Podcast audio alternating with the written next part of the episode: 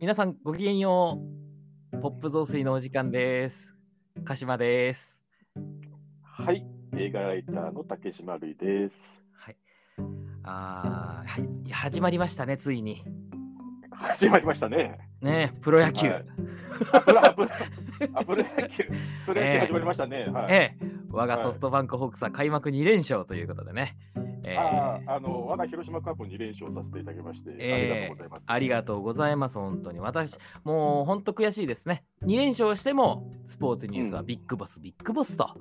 あー二連敗してるのにね。そうですよ、ビッグボスぶっ倒してるんですよ、あんな無茶苦茶なね、投資企業して、ぶっ壊れたらどうすんだって話ですけど、今日はビッグボス特集ということでよろしいですか。いやいや、あの、ビッグボス特集なんて絶対しないですけど、あ、絶対しない。あ絶対しない。まあまあね、あの、まあ、はいおもなんか負けててもおもろいからいいんじゃないですかね。うん、いいんじゃないですか。ええうんまあまあ、ということでね、ナイトメアリーの話をするんですけどね、今日は。 急になんか投げやりな感じでそうです。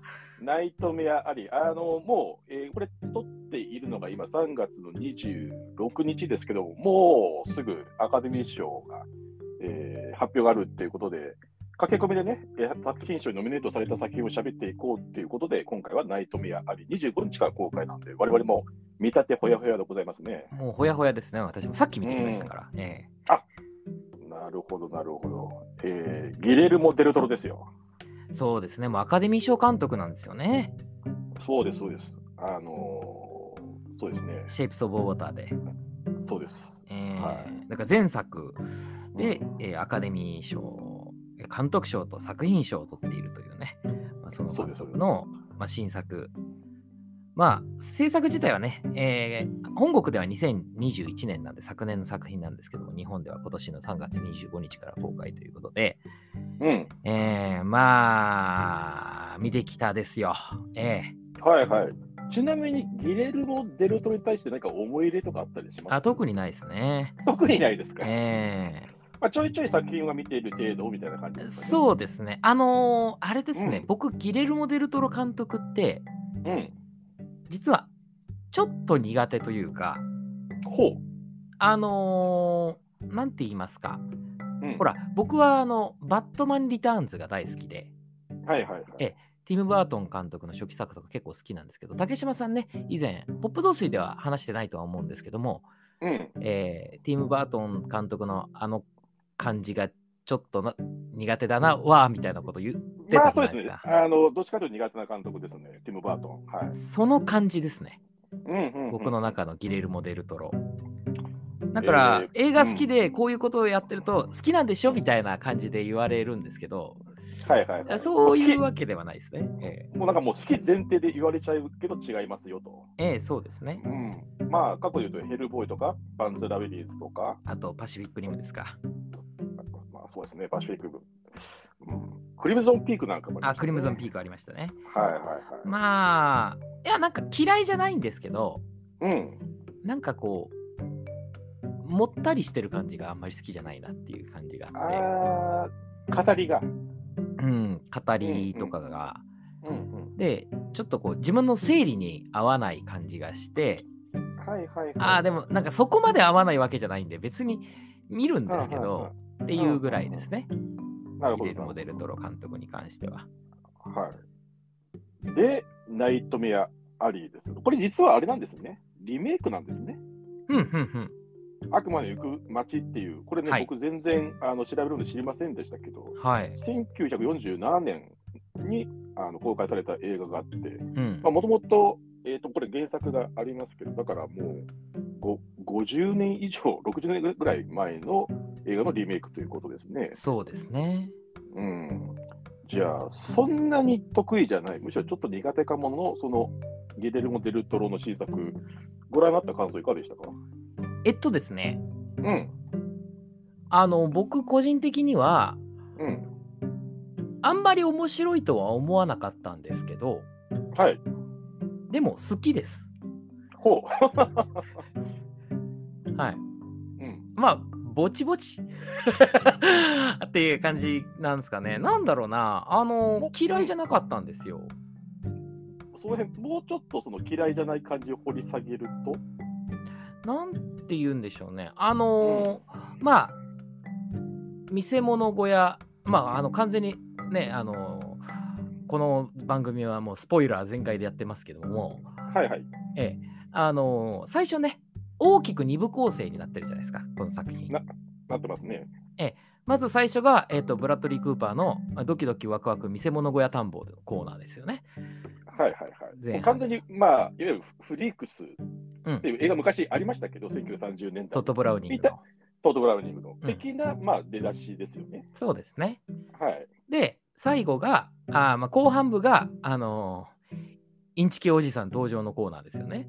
そうです。ええ。あのー江原、江原なんとかの コーナーですよ。おおオーラが見える的な。オーラ。ラが見える的なね、はい。ええ、泉っちゃってるわけですけども、はい。まあなんかね、あのーまあ言ってしまえば非常にこう、まあ話自体もまあ古臭いっちゃ古臭いじゃないですか。うん、古くそうですね。はい。うん、まああの一人の男がうん。あるところに行ってうん。技術身につけてうん。悪用して滅びるっていう、うん。 まあなんていうか、うん、ドラえもんみたいな話ですよね。ドラえもんか。いやのび太もねはいはいはい。道具もらっていろいろやって失敗っていうああ、なるほどね。はいはいはい、えはい調子乗ったらいけないよっていう話ですもんね。そっかそっか。うん、あなるほどね。はい、あそれ面白い見見見方も、要はピートっていう、あのデビッド・スラザーンが演じるピートが長年かけて編み出したその、まあ、トリック本っていうんですかね、ええあと人,、うん、人の心を見抜く方法みたいなその、えー本があって、まあそれを、まあ、手にすることによって、彼はその技術というか、能力を身につけるってことですもんね。そうですね。うんまあうん人のえーつまりまあメンタリズムみたいなことですよね。ああ、醍醐的な。醍醐的。な。 はいはいはい。そうですねんなるほど。だからもうメンタリズム、メンタリストとか、ああいう人 の心が読めるみたいな言ってるやつは全員地獄行くっていう話ですよね、これは。うんそういう意味では非常に道徳的な話なのかもしれないです ね。だ大丈夫ですか敵増やさないですかこれ大丈夫ですかいや、大丈夫ですよ。 あ大丈夫ですか、は大い、丈夫でよかっ大丈夫ですた。ああよかったよかった。はういん、ほらん、大悟なんていうのはね、あいつは、うんほら、あの何言っても、まあ、私、あなたの一生分の納税額1年で稼ぎますけどねっていうことで勝ったと思ってるバカじゃないですか。えーだからノーコメノーコメントで、ノーコメントで。いやだからそれで勝ったと思ってるバカにつける薬ないですからね。だからあの何を言っても響かない人にはもう何を言っても大丈夫なんですよ。じゃあもうこれは醍醐的な人が、まあ、なんうか因果応報で滅びるよって話っていうことでよろしい。 ああそうですね。まあ確かにそういう話ですね。すごく簡単に言っちゃうと。もうう本当にそういう話。ん、わかりやすく言うとそうですね。うんええだからあのまあ 頭悪いですからね。あうのんブラッドリー・クーパー。あうんブラッドリー・クーパーが頭悪いわけじゃないですよ。この中に出てくるスタンというキャラクターね。えーそうですねまあ、調子乗っちゃったっていうことですよね。えだいぶ調子乗っちゃいましたね。ー調子乗ってましたね。うん。えーまあ、そこがいいんですよね。でただね、僕あの、なんかね、周りだと実は後半部楽しかったっていう人がいいたんですけど、うん。僕はね、前半の方が好きだったんですよね。うん。うん。ドキドキフリークスタンボーのコーナー。はいはいはい。うん。あそこにいる人たちとのこの交流みたいなところはい。が、あの割とこう楽しく見れてであのなんていうか非常にこの映画、えー全体通してなんですけどうん。時間の飛ばし方と情報の提示かの仕方が結構、うんまあ飛び飛びでというか断片的と言いますかはいはいはいはい。そ非うです常に多くの謎が残る状態でどんどん進んでいくじゃないですか。あのそれはわざとなのか下手なのか分かりませんが、ちょっと分かりづらい部分がすごくあると思います。ありましたよね。ありま。です特に僕はあの、ええーとリチャード・ジェンキンス演じるエズラっていうあの大富豪のあの辺のくだりは確かにだいぶ分かりづらいなとそうな思いんですよ、ねま。した。はい。で僕はそれは、うんあのー下手とかではなくてこれわざとだなって最初のところで思ったんですよね。うんうんうん。最初はまあブラッドリー・クーパーが何か火を放っ家に火を放っているような、えーそれがが、現実なのかイメージなのかっていう、うんちょっとわからない感じでバスに乗ってそしたらもうそのバスに乗ったショットのまま時間がバーンと飛んではい。来ましたよって言って見せ物小屋のところに着くわけですよね。うん。だからなんかあこれを見た時にこれはなんかこう一個一個丁寧に説明する気はございませんっていう姿勢があるなと思ったんですよあー。そっか、あのジャンプカートにそこが提示されてると、確かに最後の方で、うんえっ、と、撃たれて逃げるときに、あの寝台列車に逃げて、なんか鶏に囲まれて、あのね、倒れます、なんか倒れるように寝込みますと、ではい、起きたら、もう結構そっから時間経ってますみたいになってましたもんね。そうなんですよ時間が経っててあーはいはいはいはい。でそれはわざわざ示さないんですよねうんうんうんうんだって1部から2部に移る時は2年後って出たのにそうですね、それは出なくてうん、あの非常にこう分かりやすくつまり、えー靴の裏が穴が開いているっていうことはいはいではい。示すわけですよね。それそうがです穴が開いちゃうほど履き潰すほどあー時間が経っているとうんいうことを示すっていうので、あうんこれはすごく意図的にこうなんていうか分かりやすくしないぞっていううんというか分かりますよねっていう感じですよね。わざわざ言わなくても。そうですね。うん。うん、そこが僕は結構気持ちが良くて。うん。その分からないとか、うんえー示されないみたいなことが意外と僕の中で結構快感になってたんですよ。はいはいはいはい。なので前半部のうん。あのまあそもそも何何をしているのかとかあんま分かんないじゃないですか。そう、このスタンっていう人物が一体何者なのかっていうのは、ま、一切情報は提示されませんね。一切提示されなくてうんだからなんでこの人はここにいるんだとか、らなんでこのままバックヤードに行くんだとかうん。なんでこのまま雇われるんだとかうん。なんでお風呂場でチンチンしごいてもらうんだとかよく分からない、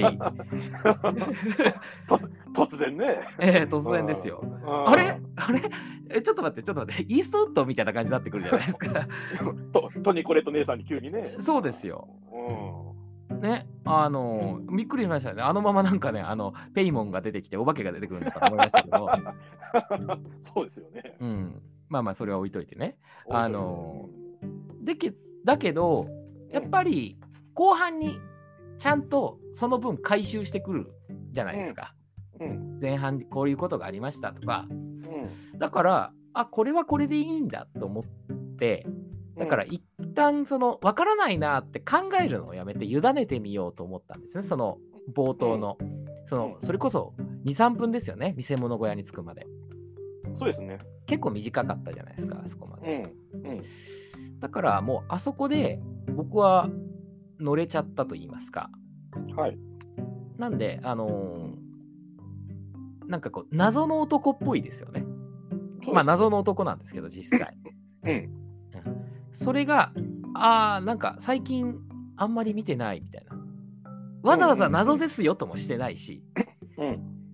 そのなんかひ品の良さみたいなの感じたんですよ、はいはいはい。そうですね。ええ周りの登場人物にあいつってなんだろうねみたいなことを言わせないじゃないですかうん。じゃなくてもうさぞ当たり前のかのようにいるっていううん。うん。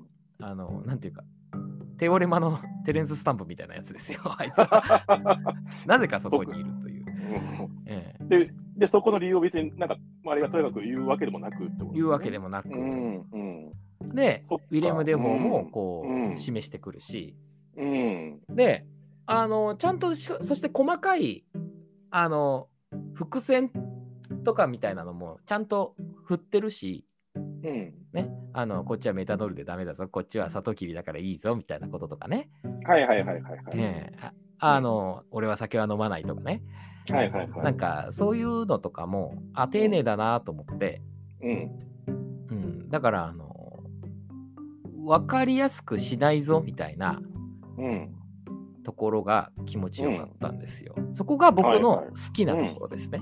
はいはいはいはで、ただ、い。うん。あまあ、あんま面白くなかったって言ったのは、ちょっともしかしたら言い過ぎかもしれなくて、うん。別にあ面白かったんですけど、そうの、ん。まあド、ドラえもんみたいな話だなと思ったんで、 うん。その、お話みたいな面で、こう、新しいお発見みたいなのはなかったですからね。はいはい。だから、そういう意味では、別に、その、よくできてるし、いいけど、なんか、スーパー傑作とかまでではないよなっていう意味で言ったまでなんで、はいはいはいはい。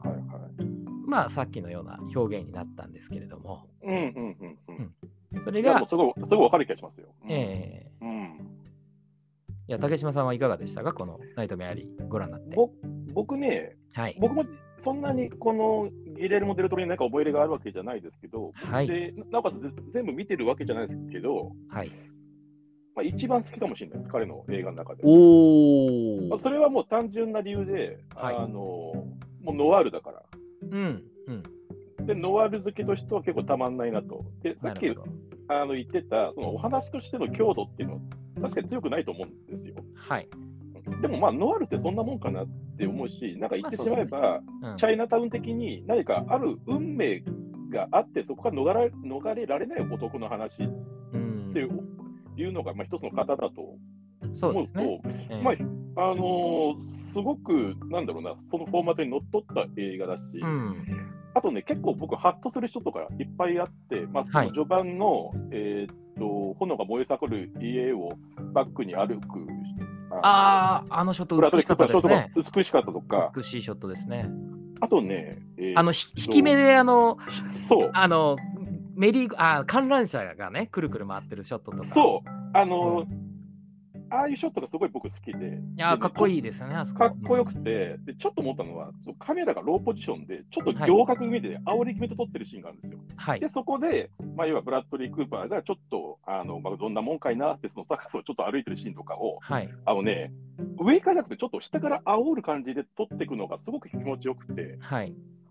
なんかね、その辺の、なんだろうな、撮り方のセンスに結構僕は快感を覚えてしまったっていうのがうん。ありますね。はい。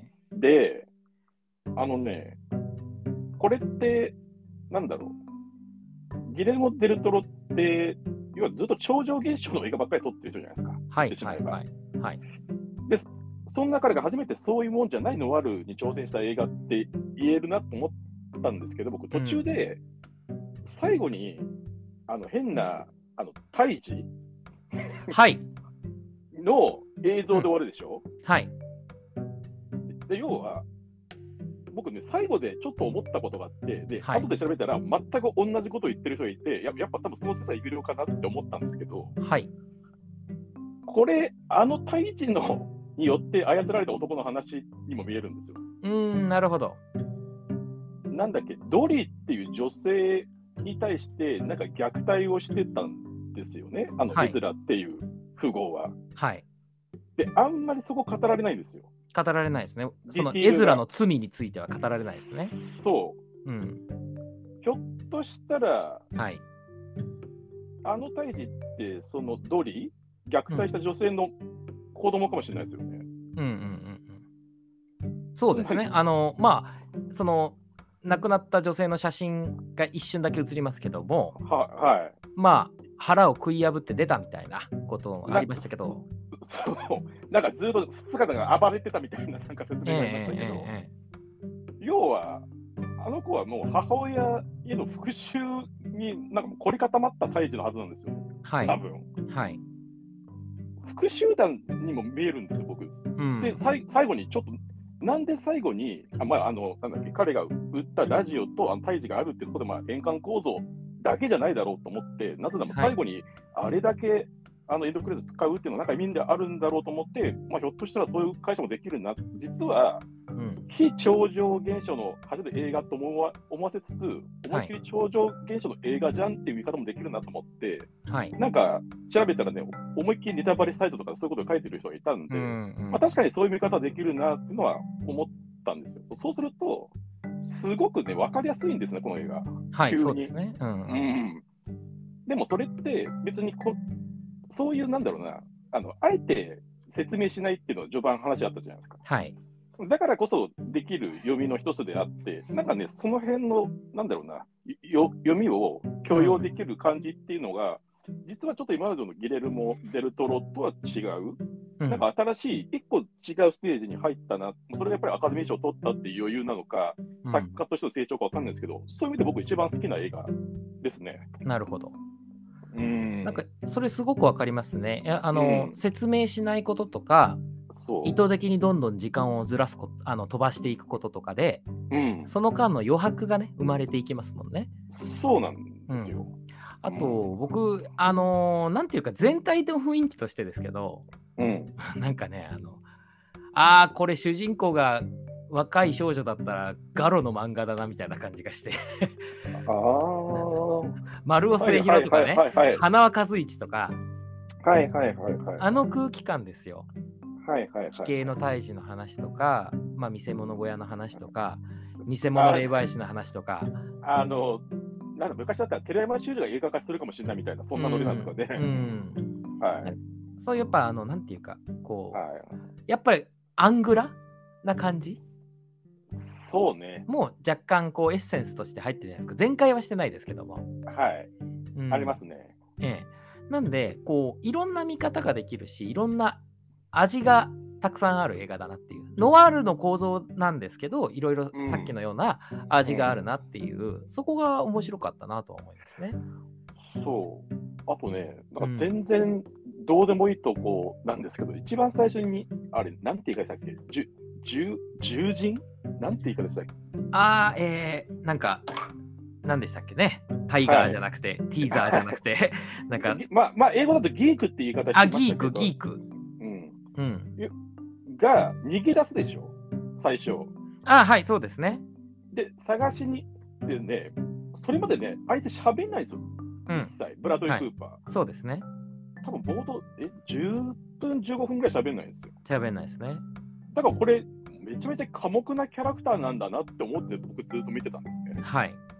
そしたら、こいこいつ結局、喋るっていうことで、をなりわいする役になるんですよ。うーん。だからね、そこのコントラストがすげえ面白いなと思って、つまりこれって、あのそういう後天的に身につけたもので彼勝負してるっていうことをすごく分かりやすく表現してますよね。はい、そうですね。なんか生まれつき何かこう、弁が立つやつじゃないっていううんのを、最初、単に喋らさないってことで分からせるってことがすごくね、うまいなと思って、で、初めてその、えー、とギーク、重心を探していったときに、喋りかけるシーンで初めて、あ、ブラトリー・クーパー喋ったと思ったんです、僕。はい、はい。 だから、あこあなんか普通に喋んじゃんっていうちょっと驚きがあったのと、なんかその時あのね、予告編でも伝えたんですけど、ん目がいっぱいあるの、その建物に。うん。そう、目、目。複そう、たくさんの目がそこにレリーフとして彫られてるんですよ。ああ、はい、はい、はい、はい。なるほど。はい。はい。見られてるんです、彼はずっと。うん。で、結局こいつなんか何かに支配されてる、見られてるやつだなっていうのが、すごく、ちょっとひょっとしたらあそこ象徴的に使ったのかなっていうのを見終わって少し勘ぐったりもしましうーん、なるほど。た。しかもあの人、千里眼の役だから、なんかはねい、一、つ目の、 なんか20世紀書店みたいに、一つ目のね、なんかかぶって喋ってるんですよね。そうですね。そう。結構ね、なんか見る目っていうのは、一つこの映画の、なんか大きなモチーフだなっていうのはちょっと思いました。うーん。うんで、僕僕も実は、えー、と今日見てきたばっかりで、はい。えーと、だから全然調べられてないんですけど、うん。あのちょっと見たらあの、一番最後、ブラッドリー・クーパーが、まあ、要は、えー、とサーカスで、なんか俺はこういうテクニックがあるから雇ってくれないかって言ったら、いや、お前がギークとして どうだって言われて、もうそれが運命だって受け入れて笑う、笑って終わるじゃないですか。はい。あれが最初のテイクだったらしいです、ブラッドリー・クーパーの。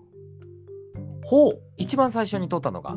そう、はあ。もうこれが、もう多分決めのショットなんですよ、絶対この映画の。うんうんうんそれを最初に撮るっていうところに、結構ね、この映画の覚悟みたいなのを、そのエピソードを読んだ時に思いましたね。それは大変ですね。大変ですよ。えあの、なんだろう、運命を受け入れる、ちょっとく狂気にも近いえ笑いをするっていうところが、もう本当にこの肝で、うんここでひょっ僕ね、予感があったんですひょっとしてこれで終わるかも、終わったら結構、けし俺、好きな終わり方になるぞと思ったら終わってくれたんですごい、いや、いいじゃんと思ったんですけど、そうなんすよね。あの、うん終わり方の潔の良さ。潔気の良さ、これであの獣人になっていくうん、いやスタンとかが出てきたらもう興ざめですからねこれ。絶対ダメなんですよ。あそこで終わらせるべきなんですよ、この映画は。リュック・ベッソンンだとダダダやっちゃうからね。そうで、そこから10分ぐらいかかるんですけどさ、うん、 そうね。いや、そこは僕はね、あのデルトロの潔さ、そうこれが俺の宿命だよっつってあははってなってバーンって終わりですからね。そうでそれをまず最初に撮るっていうところに、この映画の、なんだろうな、なんか一番核となる人を最初に撮ることによって、全体の、なんだろうな、核を逆に作っていくっていう、なんか考え方も、はい僕は。非常にね、賢いなと思って、いや、いや素晴らしいなと思いました。だから僕はこの映画は非常に好きですね。あの、うんなんだろう、人生を変える一本とかでは全然ないんだけど、あはいはいは今年を振り返ったときに、なんか普通に好きな一本、そしてデルトロの中でも僕は現状、個人的に一番好きな一本い。。うんわ、かります。なんか本当に好感が持てるみたいなそう、映画でしたね。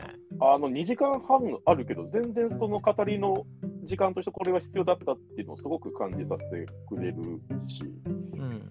うん、いや、素晴らしいですね。で、やっぱりシェイプウォー、シェイプウォーターが水っていうモチーフだと、今回、火っていうモチーフはい。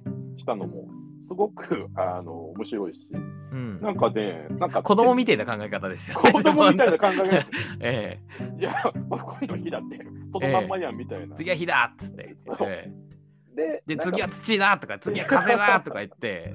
なのにそう、次で思い出した今度、ピノキオやるんだよね。あ木じゃないですか。火なんですよ。すごいな。ソクラテスだっけなんかわか忘れちゃったけ ど。なんかよ4つのものから成り立ってるみたいなこと言ってるやつ。俺全然それ知ら詳しくねえから適当なこと言ってます けど。でもなんか資源論みたいなやつ。うん。最近、ピノキオやたら見るんですけど、なんかピノキオブームなんですかなんか、ピノキオブームなんですかなんかね。去年もね、本当のピノキオやって、今度ゼミキするでしょうん。もう、もうわかんない。なんか100周年とかなのかもしれないけど、なんかやたらピノキオづいてて、ピノキオブームですね。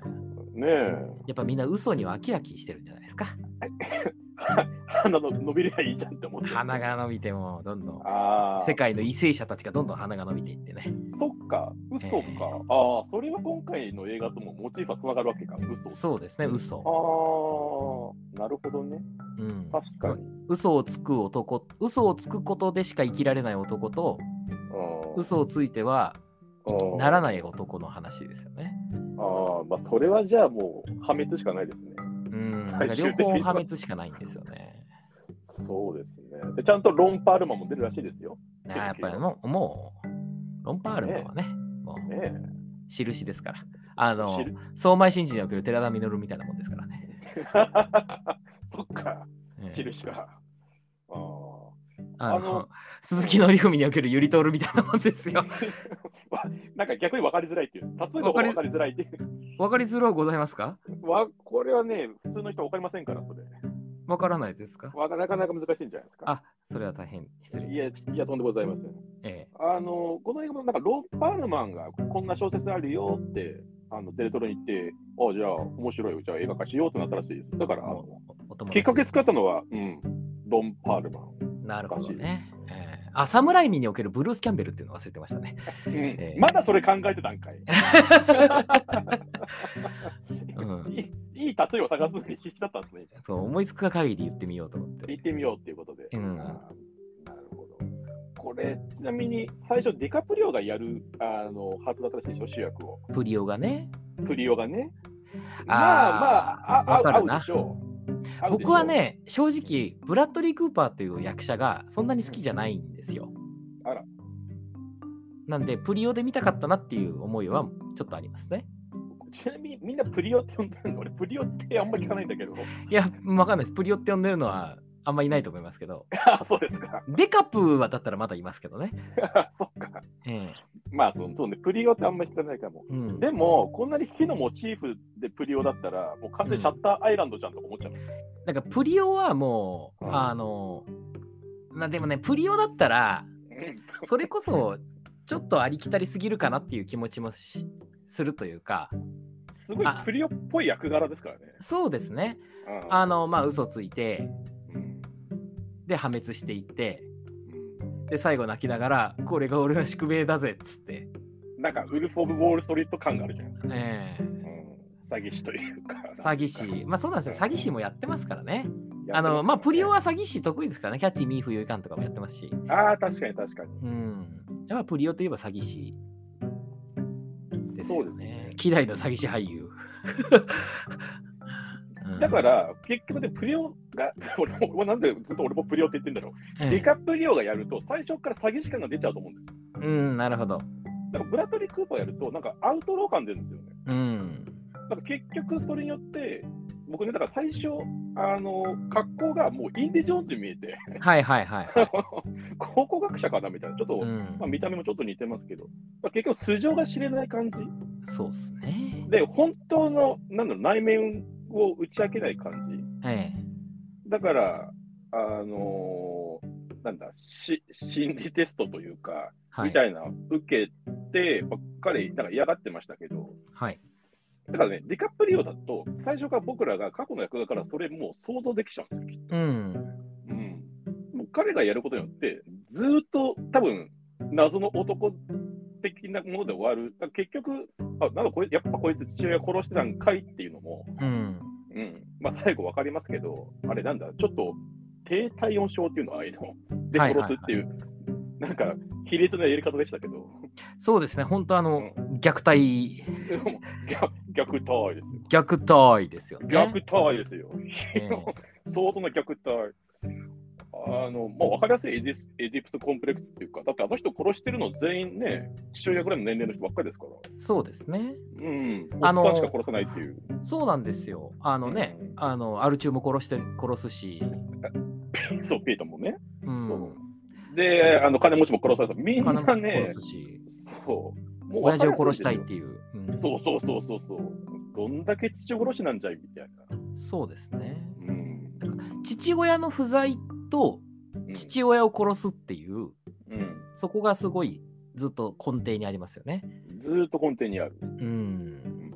ただ父を殺す普通は父を殺すっていうのはやっぱりそのひ普通の非英雄譚としては成長っていうもののねモチーフになりますけどそう、乗り越えて、さらにその先なんかある的なものだけど、この人ないんだよね。そうなんですよねあのうん殺せば殺すほど破滅していくっていうそう、それが面白いですね、構造的にね。うん面白いですねうん。そう。まあだから僕はちょっとね、これは結構おすすめの一本になっております。そうですねまあうんちょっ、とまあ長いしはっきり言って長いしあの最初分かりにくいように作ってあるのでついていくの大変かもしれないんですけどもうん。とりあえずあの普通に見せ物が面白いとかそうね。うん、あそこにいる、あの、変な、いい顔の役者が集まってるじゃないですか。まあ、いやつものメンバーですけど。えいや、すごいメンバーですよ、本え当うに。ん、だって、ブラッドリー・クーパー、ケイト・ブランシェット、ルーニー・マーラ、いや、ルーニー・マーラ、綺麗だったな。綺麗でしたねコニー・コレットでしょ、うウんィレム・デフォーでしょウィレム・ねデフォーなんて、いつものウィレム・デフォーです よ。そうですよ。で、リチャード・ジェンキンスだ、デビッド・サラザンダー、ロン・パールマンだって、そうですよ。おまけにね、僕、途中気づきませんでしたけどメアリー・スティンんババージンが出てて、あの人、バック・トゥ・ザ・フューチャーパート3の人じゃないですか。はいはいはい はい。 ドクと一緒に結ド婚クと一緒しにてま。したよえそう。いやー、おばあさんになったんだって。え まあいや、そりゃなるでしょ、そりゃ。 それはなりますよね。ええぶあの、30、え、何年前だ ?1980、 80 30 89年、90年ぐらいかな。 90年ぐらいですね。だからうん30年ぐらい前ですから。えね、まあ、実は、あの役が一番土地狂った役でしたけどえう。ん。 まあ、あの、本当にいい、いい顔のいや、ほんと。人が集まってましたから、うん。うん、それ見てるだけでもね、楽しいですよね。楽しいですよ。絶対臭いだろうなっていう感じの匂いそも、う匂いが伝わってくる感じ。ああ、そうね。うん、そうね汚くて、泥と汗と、うん酒と、うんなんか人の赤赤みたいな、そういう匂いが伝わってくる感じですよね。なんか、あ、うんそう思えば、あの、デルトロの映画って結構匂いが伝わってくる感あるなっていう。あるしてかもしれない。シェイプ・オブ・ウォーターもやっぱ生臭そうなんですよね。はそう。すごく。それってひょっとして彼のフィルムグラフィー全般に通底してる感覚かも。血の匂いがしたりとか、そう。あと油とか。あぶうん、うん。ななんんかかこうね、強烈な匂いってい今う。日、そうそう。それはね、ある。うんそこから這い上がろうっていう話かも。だって、パンゼラビレさん、ラビレさんって地下の話だからね。ええカビ臭いですよね。カビ臭いですからね。まあ、それはあるし、僕ね、ちょっと思ったのは、ちょっとシャイ、若干シャイニング風味を感じましたよ。まあ、あの、逃げるところのショット逃げるシとかョねッ。トって完全にシャイニング。シャイニングでしたね。あれはシャイニンあグでとし、あのホテルの廊下の感じとか、た。はちょっい。と引いてなんかう、 なんかうさぎがデーンといる感じとか、はいはいはい。あれあで、のチューズデイって出たら、もう、 あその、うシャイニンねグでしたけどね。そうねあの、ちょいちょいシャイニングだなとはちょっと思いましたよ、うんあの後半後半は。そう、よろよろって歩いてね、手つくところとかも、シャイニングっぽかったですね。で、最後はね、あの、あれなんだ、ドリーの霊を慰めて作った庭園じゃってところは完全にシャイニングのね、ラストシーンだろうっていう、うん雪雪雪降ってるしみたいな、そうですね。うん、そこは多分若干意識してるのかもしれないですけど、わかんないけど、いや、まあ、意識はしてんじゃないですか。えあまのあしてますかね雪のところとかねら、うんえ走って逃げて。そうそうそうそう。えうん、で、なんか、あの、おじいちゃん殴り殺す時も結構容赦ないですよね。ーそうなんですここよは。うん、殺人描写が結構うん、あのーまあこの映画に関しては殺人もですけどあと、えー最初に出てくるねギークが鳥を食うところとかもそうですけどそうね。血が黒い血がべしゃーってかかるとこねそ。うしっかり容赦ないんですよねしっかり容赦ない。え、これ R してなのかなどどうなんだろう知らないや。ちゃんと人が死んでるなっていう感じ、一発殴ってバタンキューみたいなんじゃなくて、そえーちゃんと追い打ちを入れてる感じとかが、う。もう顔が潰されてる感じとかね。うん、そこがやっぱ血の匂いっていうのがすごいしますよねこれもそう。で、あのー金持ちの、ななんてや手、手下みたいな人が車で引かれるところも、アンダーソンだったかなアンダーさん、腕折れてますよね。折れてますね結構いや嫌な感じでねじ曲がってるとか、そういうところが、露悪的な描写がね、なんか楽しいって感じですね。そうですね。エズラもちゃんと殴られた後、顔ぐちゃぐちゃになってるのとか、わざわざ映してますからね。その辺はデルトロだなって思いますね。ええうん。まあでもなんかそれがこう嫌な感じにならないんですよね。ちゃんとこう、あの、こいつたんならやりかねんみたいな、そう。その不気味さにも伝わってるあのかなっていう、単なる露悪じゃない感じがするんですよ。なんかさっき匂いがのがするっていうのはすごい同感なんだけど、でもはね、いこれ僕、ティム・バートンにもちょちょっとだけ感じですけど、ただうんけ、どんなに広い絵撮っても僕、やっぱりこの人って箱庭な感じがするの。はいはいはい。どこか。はい、だから、匂いするんだけど、んなんだろうな、強烈な生臭さじゃないんですよ。ちょっと人工的な感じがいつもすうる、ん僕は。うんうんパシフィックリムでさえそれを感じるし、はい。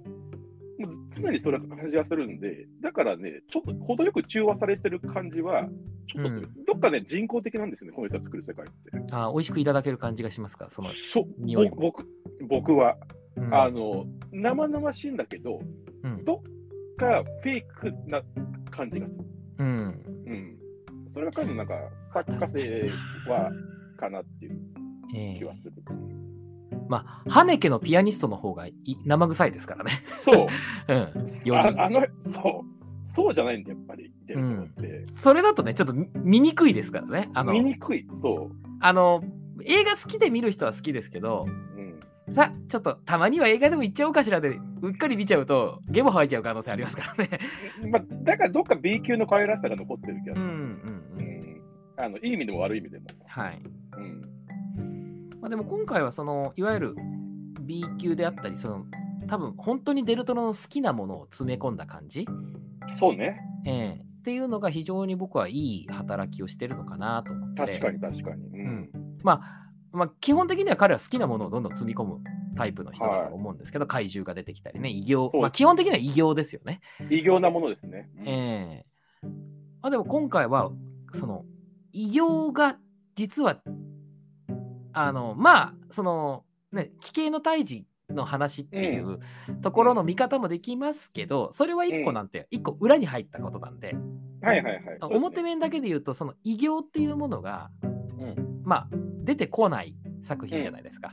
うんそのフリークスたちも別にフリークスなだけであの、まあ、奇形であったり小人が出てきたりなんか電気電気大丈夫女が出てきたりとかするだけで、あのー基本的には人間ですからねちゃんと。トッド・ブラウニング的な意味での、本当、チャムソーセージとか、そこまでのうん、あのフリークスは実は出てこないですね。そうなんですよね。あのはい雲女もまあ着ぐるみでしたし、そうですね。はいええだからなんか非常にこう人より人よりっていうとあれですけどだからこそ、あのたホルマリン胎児が際立ちますよね。うん、いや、そうなんですよ。だから、なんだろう、そこまで本当に振りくて振り切った世界であれできても、うん、多分埋没しちゃうと思うんですよね。だから、はいあれは、異形なる、あれこそ異形なものとして、僕は映画に、としてインパクトを与えたかったと思うんで、見つめでしたしね。そうそうそうそうそう、うん見つ、見つめが通るですよ。見つめが通るですよ。ううんん。まあもう見つめっていうのは、なんとなく、なんか超常現象を起こしそうな感じするじゃないですか。しますね。うしん、ますよね。なんかそういう意味でも、そこはちょっとバランスを考えたと思うんですよ。はい。